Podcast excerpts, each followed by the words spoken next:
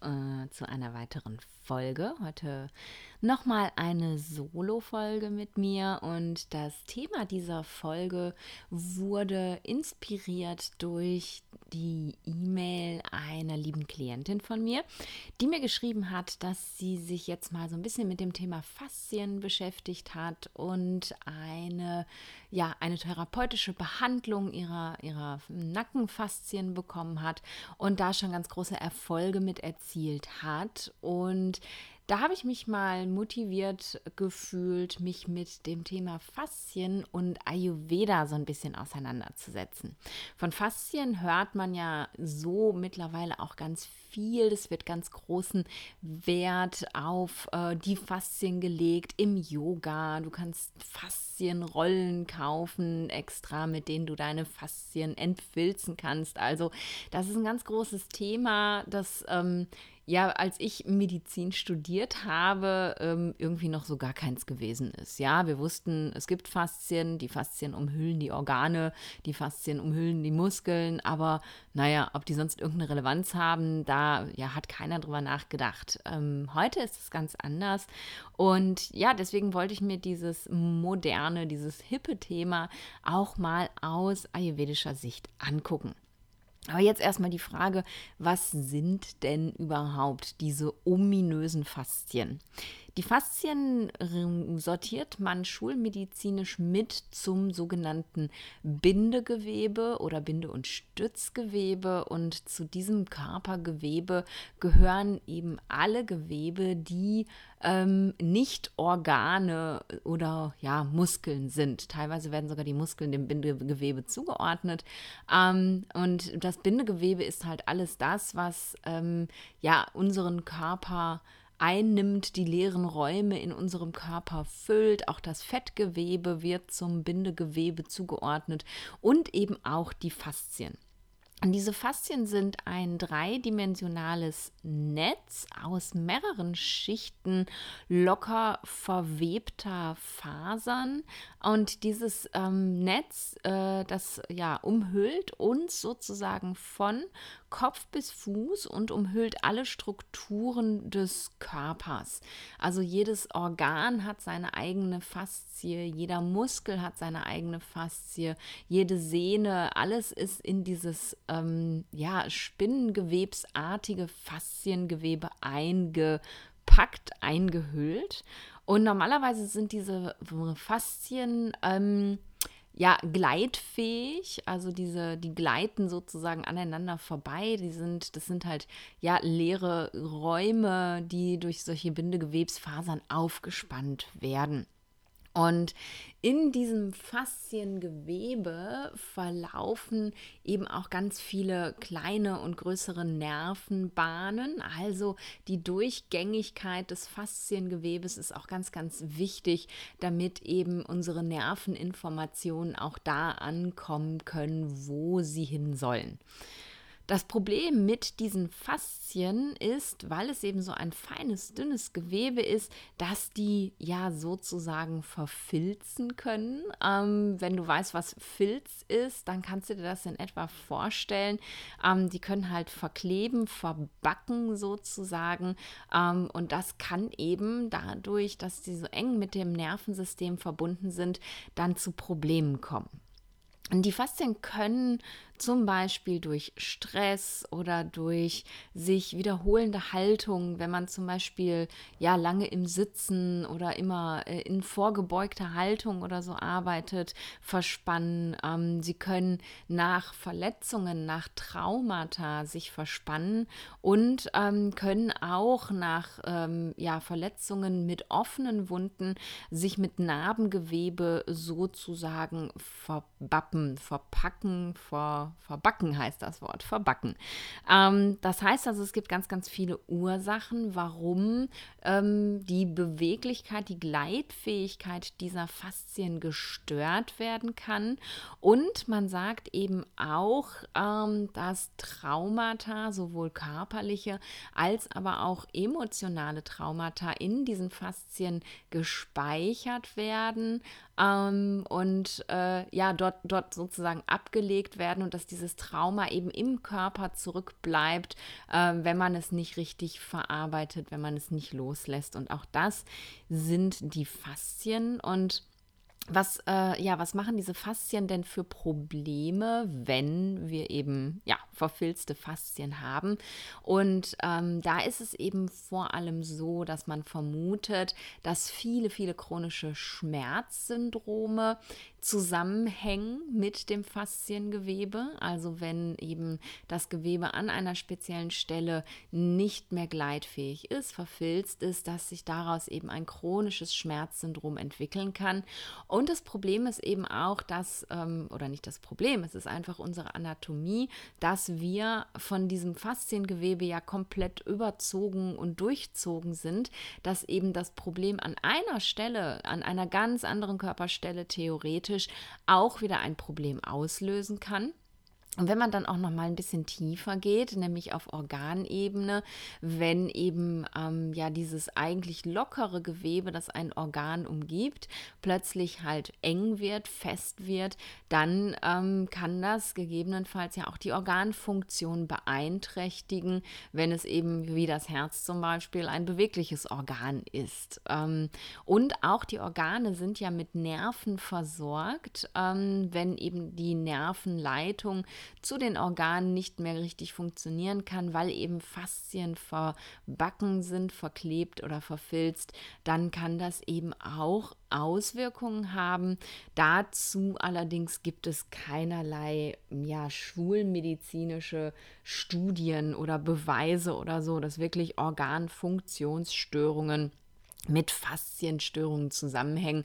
Aber man kann sich das ja schon irgendwie auch vorstellen, ne? dass wenn dein Organ normalerweise in so einer fluffy Faszie liegt und plötzlich ist das steinhart drumherum, dass das auch dem Organ wahrscheinlich nicht gut tun wird. Ähm, genau, das war so dieser schulmedizinische Blick. Einmal ganz kurz auf die Faszien und was die eigentlich sind und in unserem Körper machen. Und jetzt gucken wir natürlich auch noch mal mit der ayurvedischen Lupe auf die Faszien. Und zuallererst kommt dann natürlich die Frage, welchem Gewebe ordnet man denn nun diese Faszien zu, damit man auch wirklich ähm, ja, eine gute ayurvedische Aussage darüber machen kann. Unterscheiden sich tatsächlich ein wenig die ayurvedischen Geister. Denn ähm, generell ordnet man das Bindegewebe, zu dem die Faszien ja aus schulmedizinischer Sicht gehören, dem sogenannten Mamsa-Datu zu, also dem Muskelgewebe. Es wird halt einfach mit dazu geordnet. Und ähm, da, wenn man die Faszien da mit einordnet, dann ergibt sich eben ein ganz, ganz anderes Bild auf die Faszien, denn jedes Gewebe hat auch ein Dosha, das in ihm vorrangig dominiert. Und jedes Gewebe hat auch Elemente, die in ihm vorrangig dominieren. Und so ist es eben ganz, ganz wichtig, dass man eine richtige Zuordnung des Gewebes findet, das man jetzt einordnen möchte, wie in unserem Fall die Faszien, ähm, damit man auch weiß, was brauchen denn diese Faszien damit es ihnen wieder besser geht, wenn es auf der Ebene Probleme gibt. Ich äh, gehöre eher zur Gruppe der Vertreter, die das Fasziengewebe dem sogenannten Majja-Datu zuordnen. Majja, das ist das Gewebe ähm, des, ähm, des Knochenmarks, also nicht Knochen, sondern Knochenmark, das Innere des Knochens. Und diesem Gewebe wird auch das Nervensystem zugeordnet. Wenn du jetzt gar keine Ahnung hast, wovon rede ich eigentlich gerade, das fiel mir gerade so beim Reden nämlich auf, vielleicht weißt du überhaupt gar nichts über Gewebe im Ayurveda, da sollte ich vielleicht noch mal einen kleinen Exkurs machen, denn ähm, wir haben im Ayurveda kein klassisches Organsystem, wie wir es in der westlichen Medizin haben. Also wir denken nicht in Organen und in Haut und in Knochen, sondern wir denken eben in Geweben. Und es gibt sieben Gewebe an der Zahl, zu denen denen dann jeweils die unterschiedlichen Organe und die Haut und eben, wie du auch hörst, das Nervensystem zugeordnet wird. Und diese Gewebelehre ist eben für das ayurvedische Verständnis ganz, ganz wichtig, denn ähm, wenn wir eine Erhöhung eines Doshas haben ähm, und das Dosha dann im Verlaufe der Krankheit unseren Darm verlässt, wo es sich primär erhöht, dann setzt es sich in irgendeinem Gewebe fest. Und das Festsetzen in diesem Gewebe ähm, passiert meistens, weil wir dort eine Sollbruchstelle haben, also irgendeine Vorschädigung, sei es durch einen Unfall, eine Operation, eine Vorerkrankung oder irgendeine genetische Störung. Also jeder hat so seine Sollbruchstellen und dann kann sich eben erhöhtes Dosha in dieser Sollbruchstelle, also in diesem Gewebe festsetzen und das führt dann im Endeffekt dazu, dass es in diesem Gewebe zur Entwicklung von Symptomen und später dann auch zu chronischen Krankheiten kommt. Das heißt, für uns im Ayurveda ist es ganz wichtig, dass wir die Gewebe gut verstehen können, damit wir die Krankheit eben auch gut behandeln können später. Sei es durch die Ernährung, sei es durch die Bewegungen, durch Anwendungen, die wir zu Hause machen können, aber auch durch Medikamente. Also da auch da ist die Einordnung nach den Geweben ganz, ganz wichtig. Und ja, da macht es uns eben das Fasziengewebe ein bisschen schwerer. Ähm, warum ich das Fasziengewebe dem Majadatu zuordne, liegt daran, dass eben diese Faszien von ihrer Funktionalität eine ganz andere Aufgabe haben als eben das restliche Bindegewebe. Das restliche Bindegewebe wird halt Binde- und Stützgewebe genannt, weil es eben einfach ähm, ja, Organe, leere Räume miteinander verbindet und den Körper so innerlich aus abkleidet, abstützt sozusagen. Die Aufgabe des Fasziengewebes ist es aber eben, dass äh, ja Informationen darin übermittelt werden durch diese feinen Nervenfaserchen, die da durchlaufen. Und damit ist eben das ähm, Fasziengewebe für mich ganz klar ein Teil des Nervensystems, wenn es natürlich auch unter dem Mikroskop nicht so aufgebaut ist wie unser Nervensystem, erfüllt es aber eine funktionale Aufgabe des Nervensystems. Und ich denke, da sollte man dann tatsächlich raustreten aus diesem westlichen Denken von, ja, Fasziengewebe ist Bindegewebe, gehört also dazu, sondern einfach ein bisschen weiter den Fokus aufmachen und gucken, ja, okay, aber es hat eine Funktion und die Funktion ist ja viel wichtiger als die Kategorisierung, die wir einem Gewebe geben.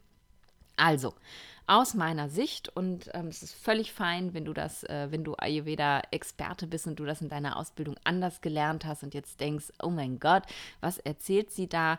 Aber aus meiner Sicht ähm, ist das Fasziengewebe ein Teil des Majadatu und ähm, genau daran sieht man dann eben auch, welchem Dosha dieses Gewebe zugeordnet ist. Denn das Nervensystem ist ja eng mit dem Vata-Dosha assoziiert also verbunden. Das ähm, Vata-Dosha ist das Dosha, was eben das Nervensystem dominiert, was es kontrolliert, was es steuert. Die Bewegung von Vata macht eben erst die Bewegung der Nervenimpulse überhaupt möglich.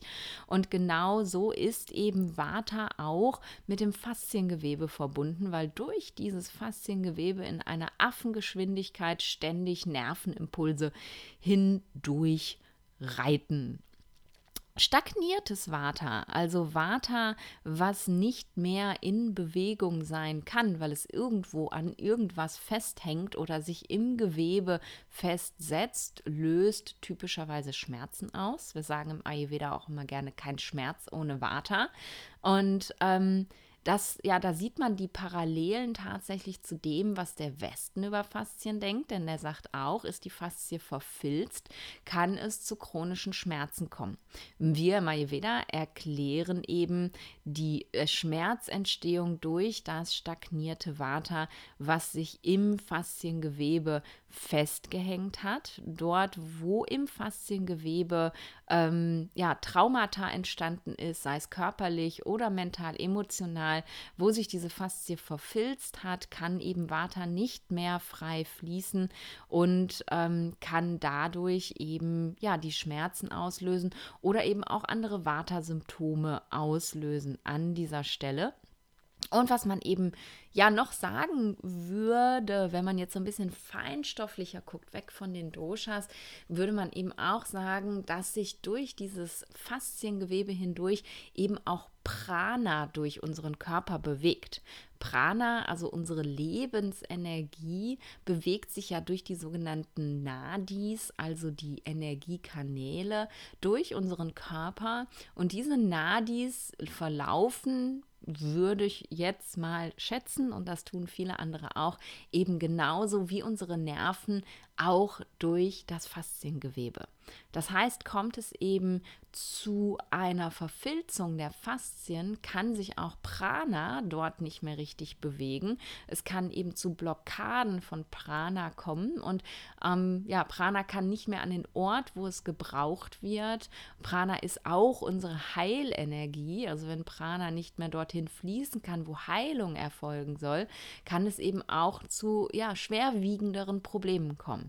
Also ist dieses Verfilzen der Faszien nicht einfach nur irgendwie so eine schicke Idee, die jetzt irgendjemand hatte, um tolle Faszienrollen zu verkaufen, sondern es kann tatsächlich wirklich ein Problem sein. Und wenn wir uns jetzt dann zusätzlich noch die Psychologie des Majadatu anschauen, also eher die feinstoffliche Ebene, dann würde man sagen, dass auf psychologischer Ebene Majadatu uns das Gefühl der der Erfüllung, der Fülle vermittelt und die Leere in uns ausfüllt, die wir manchmal erfahren. Und wenn das Matcha-Datu gesund ist, ähm, gibt es eben ein, ein Gefühl der Fülle. Man, man, agiert nicht mehr so aus dem Mangel heraus, sondern eben aus der Fülle. Und ähm, ja, dieses Mangelgefühl, dieses, dieses hohle Gefühl, was man manchmal hat, warum man immer mehr essen, immer mehr kaufen, immer mehr besitzen muss. Das ist dann eben kein Thema mehr, wenn Maja in einem guten Zustand ist. Wenn das Matcha-Datu dagegen ja verfilzt ist, sozusagen, wie eben die ähm, Faszien verfilzt sein können, wenn es also zu Stagnation zu, des Prana-Flusses in diesem Gewebe kommt, dann kann es eben auch zu einem Gefühl der Stagnation in uns kommen. Das ähm, ja dazu führt im Endeffekt, dass wir ähm, dass weder Geist noch Körper sich irgendwie bewegen wollen, dass wir in so ein, so ein schweres Gefühl verfallen, dass wir unsere Motivation verlieren, ähm, Neues zu erschaffen, Neues zu kreieren oder manchmal eben auch nur unser altes Leben einfach weiter zu leben. Und ähm, ja, das finde ich eben auch ein ganz, ganz spannendes eine spannende Sichtweise, dass eben ja auch äh, solche Dinge wie Fülle und Mangel und Motivation mit unseren Körpergeweben zusammenhängen können. Deswegen wollte ich das nochmal zusätzlich erwähnen. Genau. Und jetzt stellt sich natürlich die Frage, was kann ich denn tun, wenn ich das Gefühl habe, meine Faszien sind verfilzt? Was kann ich tun, wenn ich das Gefühl habe, Prana fließt nicht mehr optimal in mir? Reicht es dann, mir so eine Faszienrolle zu kaufen äh, oder muss ich da noch mehr machen? Hm, ganz generell sagt man, dass ähm, man Matcha dazu nähren und unterstützen kann, mit frischer Luft und Zeit in der Natur, mit aus ayurvedischer Sicht gesunden, ähm, gut zu verdauenden Speisen und Getränken und auch einem, ähm, ja, einem stetigen Rhythmus im Leben, also ja, sogenannten Routinen, was auch immer das für dich und deine spezielle Konstitution bedeuten mag. Also es geht eben darum, sich ähm, ja konstitutionsgerecht gerecht zu verhalten, natürlich wie immer. Und ähm, ja, ganz wichtig ist eben auch genügend Schlaf, denn in, ähm, im Schlaf verdauen wir ja eben alles, was, ähm, ja, was der Körper nicht mehr braucht und eben auch alles, was der Geist nicht mehr braucht. Also wir verdauen auch Traumata, wir verdauen auch Emotionen, denn es gibt auch ein mentales Akne und wenn dieses eben gestört wird dadurch, dass wir nicht ausreichend oder nicht tief genug schlafen, dann ähm, können sich eben Traumata, dann können sich angestaute Emotionen erst in den Faszien festsetzen und dort Probleme bereiten. Also auch ein guter Schlaf ist ganz, ganz, ganz wichtig für gesunde Faszien. Und nicht zuletzt, ähm, weil, und das habe ich noch gar nicht erwähnt, im Fasziengewebe aus ayurvedischer Sicht auch die, die Sinneswahrnehmungen verlaufen, sozusagen, also unser Gehirn darüber erreichen, ist es eben auch hin und wieder ganz, ganz wichtig für Majadatu, für deine Faszien. Ähm, Pratyahara, ähm, das kennst du vielleicht, wenn du dich mehr mit Yoga beschäftigst, also das Zurückziehen der Sinne gegenüber äußeren Ablenkungen zu betreiben. Also nicht nur die Sinne mit schönen Sachen zu füttern, sondern hin und wieder deine Sinne auch mal komplett zurückzuziehen, um eben ja deinem Gewebe auch die Möglichkeit zu geben, auf dieser Ebene mal kurz durchzuatmen, sich zu erden, zu entspannen. Und sowas ähm, ja funktioniert zum Beispiel in der Meditation, wenn man sich eben vom Außen komplett ähm, ja, abschottet, indem man sich in einen ruhigen Raum begibt, ähm, alle, alle Reize, die von außen reinkommen, einfach mal ausschaltet, einfach mal nur ja, da sitzt und nur isst und also nicht isst im Sinne von Essen, sondern im Sinne von Sein ähm, und einfach mal alle Sinne, alle Sinneskanäle verschließt. Das kann eben auch sehr, sehr gut für dein Majadatu sein. Ähm, um eben ja Stress und Trauma zu verarbeiten, aus den Faszien herauszulösen, ähm, braucht es eben auch Zeit und Raum. Das heißt, ähm, wenn du Probleme mit deinen Faszien hast, wenn du unverarbeitetes Trauma mit dir herumschleppst, dann ist es eben ganz, ganz wichtig, dass du dir Zeit dafür lässt, es loszuwerden. Also nur weil du dich einmal über die Faszienrolle gerollt hast, heißt das nicht, dass du dieses Trauma, was du vielleicht schon seit Jahren oder Jahrzehnten bei dir hast, damit mal eben rausgerollt hast. Also ähm, lass dir einfach Zeit und gib dir den Raum, auf dieser Ebene zu arbeiten, um eben ja solche Traumata zu lösen ähm, wir leben in einer Welt, in der ja alles immer schnell, schnell gehen muss, in der alles immer ja möglichst quick fix sein muss, damit ähm, wir irgendwie das Gefühl haben, einen Benefit davon zu haben. Und ich kann dir halt auf dieser Ebene nur empfehlen, hab Geduld mit dir, hab Geduld mit deinem Körper, hab Geduld mit deinen Faszien, ähm, gib dir Zeit und gib dir Raum, was aber eben auch bedeutet, dass du für eine längere Zeit Zeit deinen Faszien mal mehr Aufmerksamkeit schenken darfst. Denn es ist halt ja nicht mit einmal irgendwas machen und dann die Sache aussitzen auch tatsächlich getan. Was auch ganz, ganz wichtig ist für ein gesundes Matcha-Datu, generell natürlich für alle Datus und für deinen ganzen Körper, aber besonders ähm, beim Matcha ist es eben ganz wichtig, auf deine natürlichen Bedürfnisse zu achten und zu vertrauen. Denn die Signale, die über deine Nervenbahn und über deine Nadis ähm, durch deinen Körper transportiert werden, das sind eben die Signale deiner, deiner inneren Weisheit, also dieses inneren Wissens, das eigentlich immer ganz genau weiß, wann ähm, was wirklich auch gut für dich ist. Und wenn du lernst, diesen Bedürfnissen wieder zu vertrauen, wie wann habe ich Hunger, wann möchte ich essen, wann bin ich müde und möchte schlafen gehen, wann brauche ich Bewegung, wann muss ich vielleicht auch mal ausruhen, wann ist es Zeit, das Handy wegzulegen, Social Media auszumachen und ja, mich mal nicht mit der Welt da draußen, sondern mit der Welt in mir drin zu beschäftigen. All das weiß dein Körper ähm, und für all das sendet er dir eben über die Faszien die richtigen Signale. Deine Organe, dein Gehirn, alle senden Signale an dich permanent. Und wenn du eben diesen Signalen lernst, wieder Raum zu geben, indem du zwischendurch einfach auch immer mal kurz innehältst und spürst, was denn jetzt gerade eigentlich da ist, dann ähm, ja, verhinderst du eben auch neue Verfilzungen und schaffst ganz viel Raum in deinem Fasziengewebe. Dann ist natürlich noch die Frage, was kann ich denn mit Hilfe von Ernährung tun für mein Majadatu, für mein Fasziengewebe? Mm, und da kommt es eben vor allem darauf an, dass ähm, Maja Feuchtigkeit braucht. Also das Element Wasser fehlt hier vor allen Dingen. Und da versuchen wir eben über die Ernährung möglichst viel Feuchtigkeit in den Körper zu bringen, was ähm, ja normalerweise empfohlen wird über Ghee und über Milchprodukte. Da ich Ayurveda ja vegan praktiziere, wie du sicher weißt, ist das jetzt nicht meine vorwiegende Empfehlung.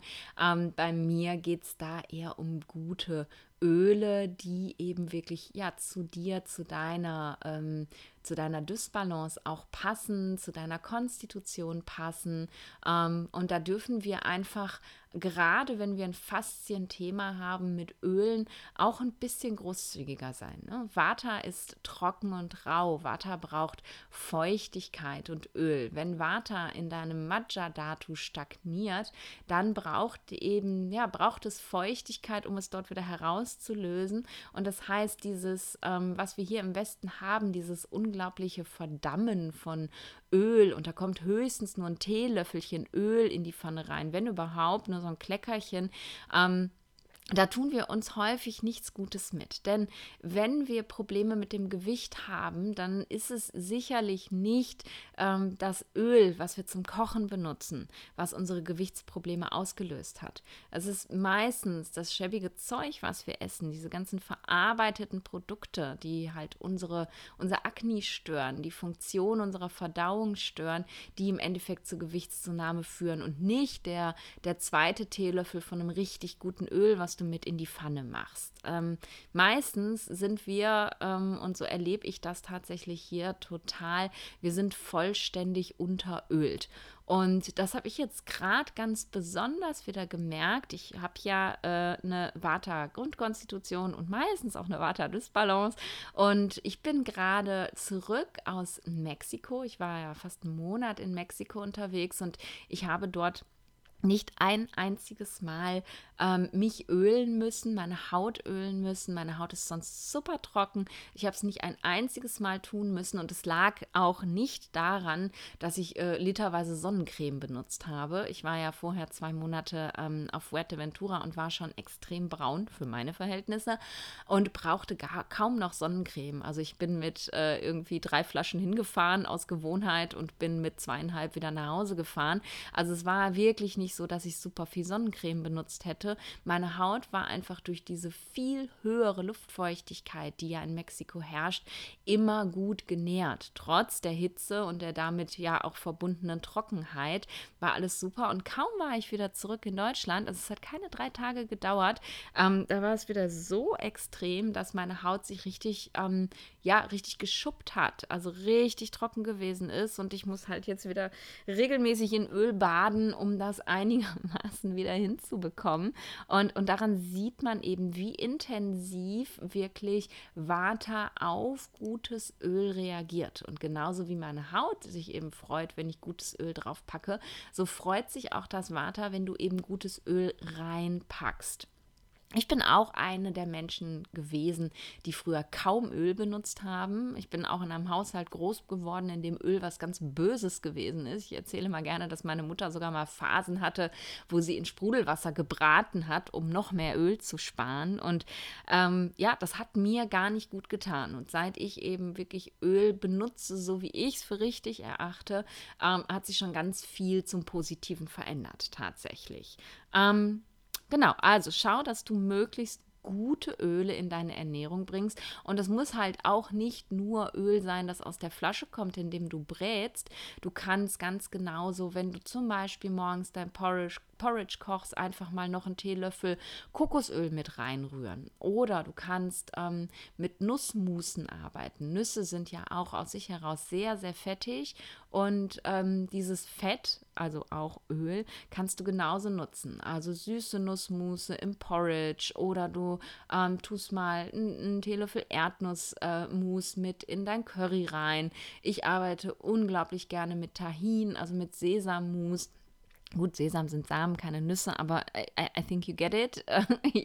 du weißt, was ich meine. Also man kann da eben auch ganz, ganz kreativ werden und gesunde Feuchtigkeit eben in sein Essen holen. Kokosmilch ähm, zum Beispiel ist auch sehr ölig, sehr fetthaltig und ähm, all das kannst du eben in dein Essen integrieren, um deinen Faszien was Gutes zu tun.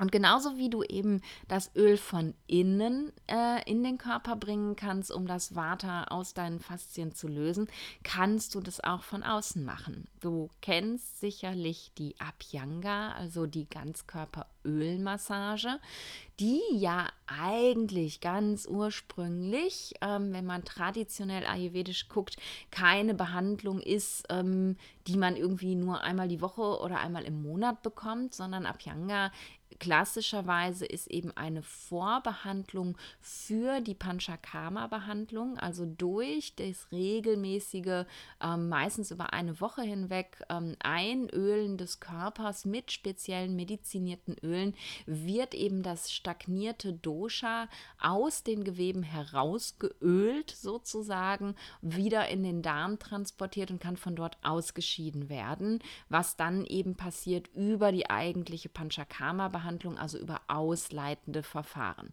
Wenn du aber eine ganz lokale Stagnation hast, wie zum Beispiel im unteren Rücken Schmerzen oder Schmerzen in den Schultern oder oder oder, also da, wo deine Faszien verklebt sind, dann kannst du dir eben diesen Effekt auch zunutze machen, indem du eben sehr regelmäßig diese Stelle lokal einölst. Also eine Mini-Abhyanga sozusagen, eine, eine äh, Abhyanga am Ort des Geschehens machst, ähm, um eben das Vata aus dem Gewebe heraus zu ölen, also es so feucht zu machen, dass es sich halt aus dem Gewebe lösen kann, aus dem Fasziengewebe und dann eben wieder in die Zirkulation treten kann.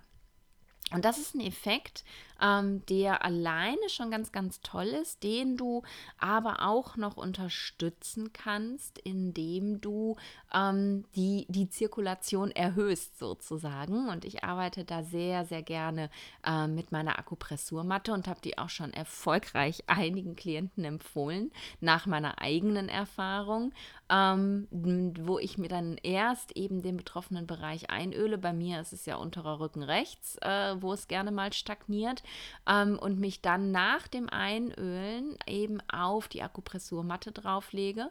Durch die, ja, den Schmerzreiz, der durch die Akupressur gesetzt wird, wird die Durchblutung gesteigert und durch diese gesteigerte Durchblutung kann das vorher gelöste Vata dann eben wieder zurück in die Zirkulation rein. Also das kannst du noch unterstützen. Du kannst auch, wenn es ähm, ja ein sehr kleiner Ort, sehr lokal ist, kannst du eben auch einfach durch, durch lokale Massagen unterstützen. Ich habe zum Beispiel nach meiner Kieferoperation, also der zweiten, wo die Platte ausgebaut worden ist nach meinem Kieferbruch, ähm, habe ich eine ziemlich verfilzte Faszie im, ähm, im Kieferbereich, weil ich leider eine Wundheilungsstörung entwickelt habe, weil mein Körper die ähm, die resorbierbaren Fäden abgestoßen hat. Und da ist es jetzt relativ, also du, man sieht wirklich, wenn ich spreche, dass die Haut da noch so ein bisschen angebappt ist, sozusagen. Und das ist eine verfilzte Faszie. Und die, die Haut, wenn ich sie berühre, ist dort eben auch ja überempfindlich. Das sind eben die Nervenfasern, die dort nicht mehr richtig leiten können. Und hier gucke ich eben wirklich auch, dass ich ganz, ganz regelmäßig eben diesen Bereich einöle, damit das Vata sich dort lösen kann. Und danach massiere ich diesen Bereich eben, also streiche das gelöste Vata sozusagen raus. Ähm, und das mache ich manchmal mit den Fingern und manchmal nutze ich so einen ähm, Rosenquarzroller, die kennst du vielleicht. Ähm, nutze ich so einen Rosenquarzroller dafür, um das Water da so rauszurollern sozusagen. Und ähm, ja, das ist nicht mit zweimal getan. Da muss man halt schon relativ konsequent sein und das eine regelmäßige Zeit auch mal machen. Aber ich merke eben, wenn ich das wirklich regelmäßig mache, was ich auch gerne mal vergesse, weil ich habe ja ziemlich viel Water und bin ein bisschen vergesslich, äh, dann äh, tut sich da auch wirklich was, dann wird es wirklich auch besser. Also Ölmassagen und eben ähm, ja, lokale Behandlungen wie zum Beispiel Akupressur oder so Druckmassagen, um eben das Water aus dem Gewebe zu lösen. Eine Technik, die dort auch einsetzbar ist in den Faszien, ist die sogenannte Marma-Massage, die man allerdings nicht selber durchführen kann, sondern ähm, ja, da braucht man einen Experten für. Aber der Vollständigkeit halber wollte ich dir das auch noch nennen. Wir kennen im Ayurveda sogenannte Marma-Punkte. Die kommen eigentlich ursprünglich aus der Chirurgie ähm, und äh, sind dort festgelegt worden, also aus der ayurvedischen Chirurgie, ähm, als, als vitale Punkte sozusagen. Das bedeutet, ähm, das sind Punkte, wenn man, wenn diese verletzt werden bei chirurgischen Eingriffen, ähm, dann kann man eben sagen, das wird schwere Folgen haben. Also es gibt Mama-Punkte, die sind sofort tödlich. Es gibt Mama-Punkte, die töten irgendwie innerhalb von 24 Stunden und es gibt Mama-Punkte, die töten innerhalb von einer Woche oder so. Also leg mich nicht fest bitte auf die Zeitrahmen, aber äh, du siehst, was ich meine. Also ursprünglich sind es eben vitale Punkte gewesen, aber aus diesem Wissen dieser vitalen Punkte denn diese vitalen Punkte liegen an Stellen, wo zum Beispiel wichtige Nerven oder aber eben auch wichtige Arterien langlaufen. Ähm, aus diesem Wissen kann man eben auch sagen, okay, das sind Punkte, wo eben auch wichtige Energiebahnen entlanglaufen. Denn meistens laufen unsere Nadis, also unsere Energiebahnen des Körpers, parallel zu Nerven und Arterien und Venen im Körper. Und so kann man eben sagen, dass man über die dieses Wissen, wo diese Mama-Punkte liegen, eben auch positiv einwirken kann auf diese vitalen Punkte. Und daraus hat sich die Mama-Massage entwickelt. Und Kollegen, die das wirklich gut können, können eben die Mama-Massage nicht nur dafür einsetzen, ähm, ja, den Fluss in den Nadis zu verbessern, sondern tatsächlich auch, ähm, um Schmerzen zu lindern. Was wahrscheinlich zusammenhängt, weil eben, wenn Prana wieder fließen kann, ähm, dann diese Schmerzen auch wieder weggehen gehen, dass ähm, ja auch ähm, steife, steife Gelenke sich besser bewegen können, steife Muskeln sich besser bewegen können und eben auch Verfilzungen in den Faszien sich lösen können. Also das der Vollständigkeit halber. Allerdings ist es in Deutschland relativ schwer, jemanden zu finden, ähm, der diese Marma-Behandlung durchführen kann. Das ist so ein bisschen wie, wie mit der Akupunktur. Akupunktur studieren bedeutet in der traditionell chinesischen Medizin ein, ein siebenjähriges Studium. Ähm, hier in Deutschland kann man als Arzt mal eben eine Zusatzbezeichnung machen, ähm, die über ein paar Wochenenden geht oder so und dann hat man eben Akupunktur. Es gibt auch viele deutsche Ärzte, also verstehe mich nicht falsch, die, die lange ähm, wirklich ähm, in China waren und das studiert haben. Ich habe eine Bekannte, die macht das ganz, ganz toll. Aber du, du kannst halt die Qualität nicht wirklich ablesen lesen. Du weißt nicht, ähm, wer, äh, wer da wirklich nur einen Wochenendkurs gemacht hat und wer das wirklich, wirklich kann. Und ähnlich ist es eben leider auch mit der Mama-Behandlung. Auch Mama-Behandlung ähm, ist eine langwierige Ausbildung in Indien, eine Zusatzausbildung für Ayurveda-Ärzte. Und ähm, ich habe in Deutschland schon ganz, ganz viele Kurse gesehen, wo man mal eben Mama lernen kann. Und ähm, ja, also es ist wirklich schwierig, aber ich wollte es dir der Vollständigkeit halber auf jeden Fall noch mit erwähnen. Und last but very, very not least ähm, möchte ich auch noch das Yin-Yoga mit erwähnen. Denn Yin-Yoga ist sozusagen das Yoga, was eben an den Faszien arbeitet, was wieder Dehnung, was Bewegung in die Faszien hineinbringt, was Verfilzungen in den Faszien lösen kann. Und das liegt vor allem daran, dass unsere Muskulatur lange, lange braucht, äh, selbst wenn wir sagen, entspannen, um sich wirklich zu entspannen. Man sagt im Schnitt, das dauert so 90 Sekunden. Wenn ein Muskel 90 Sekunden lang unbewegt gewesen ist, dann lässt er erst vollständig die Anspannung los und dann ist auch erst der Punkt erreicht, wo Dehnung, wo ja Zug auf das Fasziengewebe überhaupt erstmal entstehen kann wenn der Muskel alle Arbeit dran gibt, dann kommst du halt erst in die tieferen Schichten, also in die Faszien hinein und kannst dort arbeiten. Und deswegen sind eben die meisten Yoga-Stile, die wir praktizieren, ähm, eher nicht gut für, also nicht schlecht, aber eben auch nicht wirklich hilfreich für dein Fasziengewebe. Denn ähm, wir, wir sind ja immer in der Muskelarbeit oder wir, wir halten einfach auch viel zu kurz, als dass da überhaupt was passieren kann. Und darum ist eben Yin-Yoga eine ganz fantastische Technik, weil da bleibst du ja mehrere Minuten, also Minimum mal drei, wenn nicht sogar noch länger, in den einzelnen Formen. Und so hat der Körper wirklich, wirklich die Möglichkeit, da ohne die Anspannung der Muskulatur an den Faszien zu arbeiten. Und ähm, deswegen ist Yin da eine ganz fantastische Praxis. Und ich liebe Yin-Yoga unterrichten. Ich mache das vom Herzen Herzen gerne. Und ich habe für mich selber da nie so wirklich ähm, diesen TCM und Meridian-Zugang gefunden. dass ähm, die, die Lehre vom Yin-Yoga, das weißt du vielleicht, die beruht ja eigentlich eher auf der Meridian-Lehre und der Organlehre der TCM. Und da ich mit der TCM, also der traditionell chinesischen Medizin, jetzt nicht so viele Berührungspunkte habe, ähm, war Yin-Yoga für mich immer eine tolle Praxis, aber ich habe es halt, ich habe es nie gecheckt. So. Und seit ich eben, ja, begonnen habe, habe, mein, äh, die, die ganze Welt sozusagen ayurvedisch zu analysieren, mir immer anzugucken, was, äh, was sagt denn der Ayurveda dazu und ich das eben auch mit dem Yin-Yoga getan habe. Seitdem habe ich nochmal einen ganz, ganz anderen Zugang gefunden zu dieser Praxis, nochmal ein ganz anderes Verständnis und eben auch zu dieser, dieser Faszien-Idee, die wir da im Yin-Yoga haben, durch das Wissen, ähm, was passiert denn aus ayurvedischer Sicht Sicht eigentlich beim Yin-Yoga? Und ähm, das fällt mir jetzt gerade spontan ein, wo ich darüber rede.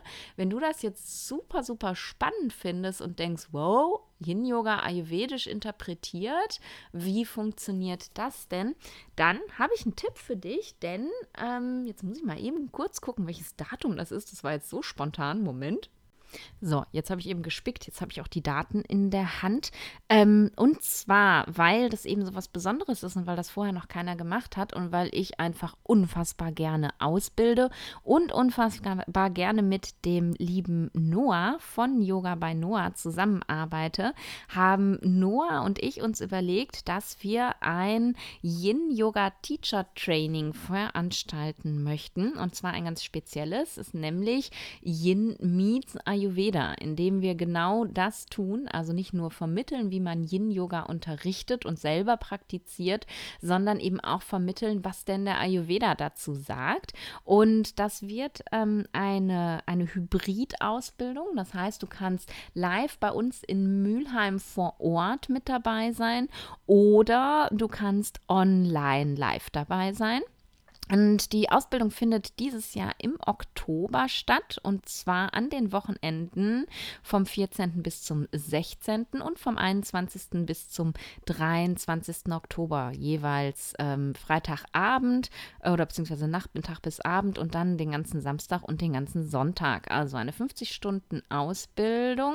Und wenn du das Gefühl hast, wow, ich möchte mehr über Ayurveda und Yin Yoga lernen, dann ist es vielleicht genau das Richtige Richtige für dich. Für mich war es auf jeden Fall wieder der absolute Breakthrough als Yoga, äh, als Yoga, als Noah mit der Idee vorbeikam und meinte, ey, können wir nicht Yin und, und Ayurveda kombinieren? Und ich sage, klar können wir das. Und bums haben wir eine Ausbildung kreiert.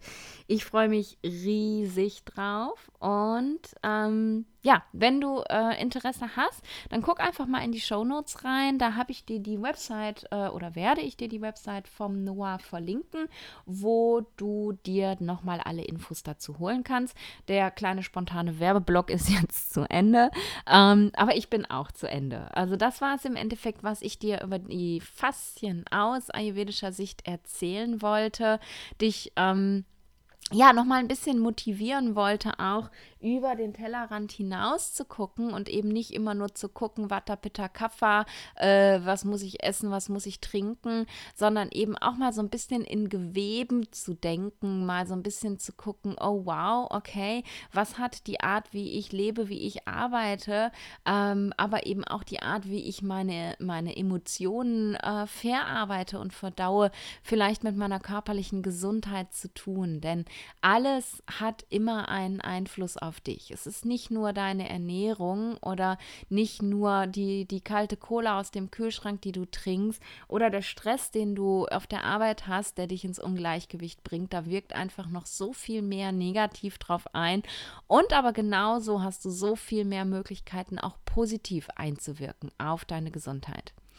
Ich hoffe, das hat dich inspiriert. Ich hoffe, du schaltest nächste Woche wieder ein. Und wenn dir diese Folge gefallen hat, dann freue ich mich wie immer über eine Bewertung. Wenn du bei iTunes oder Spotify hörst, kannst du mir eine Bewertung dalassen. Da freue ich mich einfach persönlich riesig immer, wenn ich die lese, weil es sich dann nicht so anfühlt, als ob äh, ja alles, was ich so tue, irgendwo im Orbit verpufft, sondern ich sehe, dass es euch gefällt. Aber du hilfst eben auch anderen Menschen Menschen damit, damit dieser Podcast eben auch gefunden werden kann. Die Podcasts ranken ähm, eben nach Bewertungen. Und je mehr Bewertungen du mir da lässt, und du kannst jede Folge, die du hörst, bewerten, da spricht gar nichts gegen. Also je mehr Bewertungen du mir da lässt oder ihr alle mir da lasst, desto höher rankt der Podcast und desto wahrscheinlicher wird er eben bei der Suche nach speziellen Schlagwörtern jemandem angezeigt und ich kann eben mit meinem Wissen noch viel viel, viel mehr Leute unterstützen. Und da würde ich mich drüber freuen, denn das ist im Endeffekt meine Mission. Ich danke dir von Herzen und ich freue mich auf die nächste Woche. Mal gucken, was mir da wieder für spontane Ideen kommen. Mach's gut und stay in balance.